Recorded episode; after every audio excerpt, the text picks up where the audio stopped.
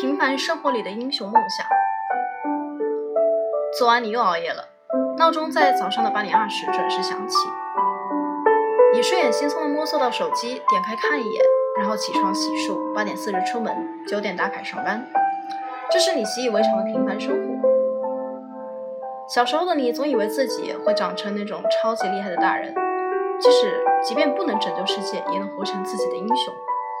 可是后来，你还是变成了那些等在红绿灯路口、穿行在人潮里、朝九晚六的普通人。你有时也会像海绵宝宝那样，想换个名字、留个胡子，然后剃掉，逃离这里，开启开始新的生活。你想和志同道合的人一起徒步西藏，但你的骨子里还是缺少一点决绝和果断，所以直到现在你都没有出发，只是坐在电脑前安静地敲下这些文字后就不言不语。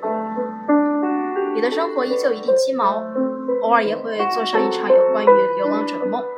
你始终相信，总有一天你会背上行囊，走在路上。